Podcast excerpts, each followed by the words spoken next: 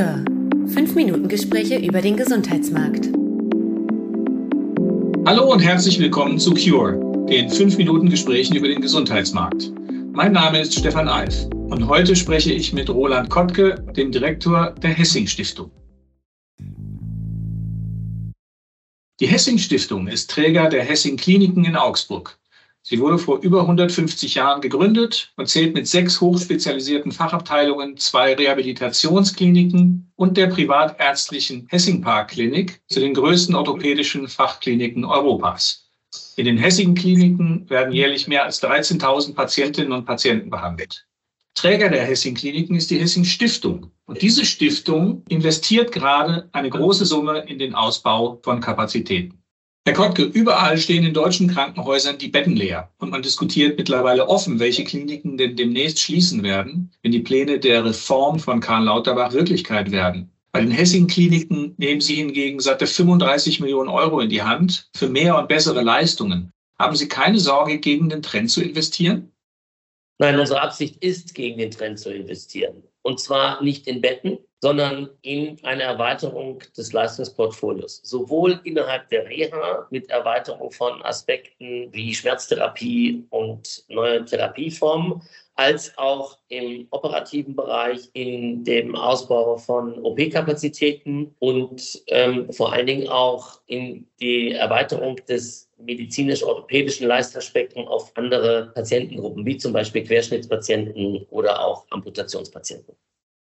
Wie sind denn Ihre Investitionen vor dem Hintergrund einzuordnen, dass nach der Klinikreform die Maximalversorger am besten dastehen werden? Also die Häuser, die auf allen medizinischen Gebieten Spitzenleistung erbringen werden. Sie als orthopädische Fachklinik sind ja nur ein Teil dieses Konzerts.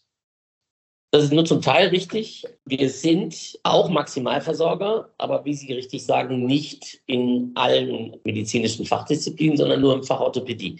Wir werden kurzfristig noch in diesem Jahr universitäre orthopädische Klinik werden. Das heißt, durch die Kooperation mit der Uni werden wir Forschung, Lehre und Krankenversorgung auf Maximalversorgungsuniversitären Niveau erbringen und erbringen müssen.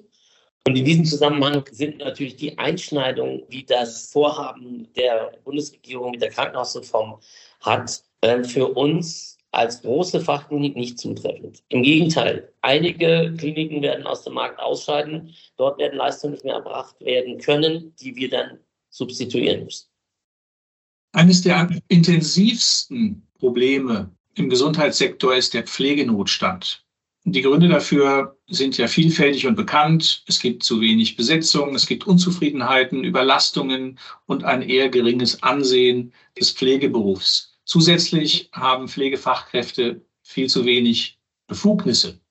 Wenn Sie nun Ihre Kapazitäten ausweiten, was macht Sie denn so zuversichtlich, ausreichend fachlich geschultes Personal zu finden? Wir werden langfristig in Deutschland nicht genug Personal in der Pflege haben.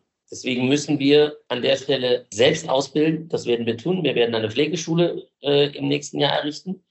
Und zweitens müssen wir den Zuzug von ausländischen Fachkräften vereinfachen. Da ist auf der einen Seite die Politik gefragt, um die Zugangsvoraussetzungen zu senken.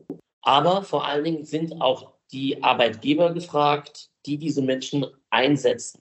Es reicht nicht, diesen Menschen eine Arbeit zu geben, sondern man muss sie vollumfänglich begleiten eine Willkommenskultur im Unternehmen, aber auch im Umfeld aufbauen. Und da haben wir ein Konzept entwickelt, das wir auch schon an anderer Stelle erprobt haben, äh, das den ausländischen Kolleginnen und Kollegen ein Umfeld bietet, in dem sie gerne arbeiten, in dem sie aber auch gerne leben und in dem wir sie langsam in diese Situation hineinführen und ihnen da auch ständig Unterstützung äh, geben. Anders geht es nicht. Bleiben wir noch einmal bei den Mitarbeitenden. Mit ihren Investitionen gehen eben auch Umstrukturierungsmaßnahmen einher. Das Stichwort hierfür die neuen Hessing-Kliniken. Solche Veränderungen können auch Ängste auslösen. Wie nehmen Sie denn die Mitarbeitenden mit? Wir haben die verschiedenen Mitarbeitergruppen äh, aus der Ärzteschaft, aus der Pflege, aus der Therapie alle zusammengeholt und von Anfang an diesen Prozess ganz transparent gemacht. Was wir vorhaben, wo wir uns hinentwickeln wollen, was das für Auswirkungen auf die Mitarbeiter hat. Ganz speziell gehe ich in jede einzelne Fachabteilung und stelle dieses Vorhaben, wenn Sie so wollen, die neuen Hessing-Klinik vor und nehme dort auch äh, Ängste und Sorgen entgegen, versucht es zu diskutieren. Das funktioniert wunderbar.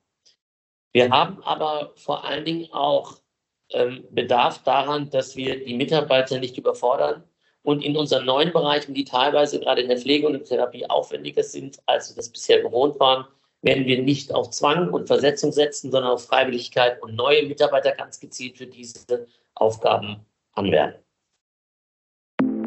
Vielen Dank, Herr Gottke.